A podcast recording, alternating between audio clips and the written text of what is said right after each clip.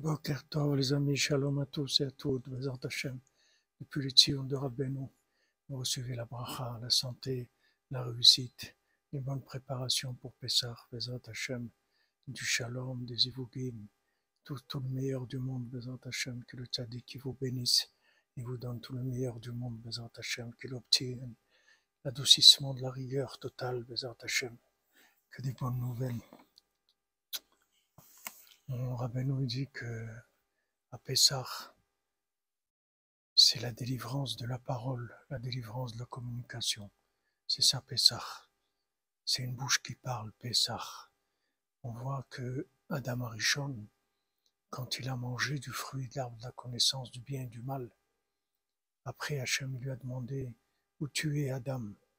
Rachid dit, c'est pour rentrer avec lui en discussion, pour discuter avec lui. Parce que dès qu'il a commencé à comprendre, il a perdu en fait la communication.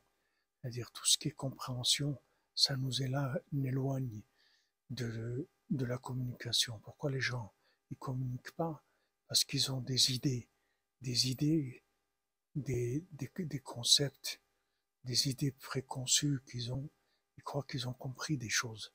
C'est ça qui les, qui les isole. Et si les gens ils savaient qu'ils comprenaient rien du tout, tout le monde discuterait, tout le monde serait content.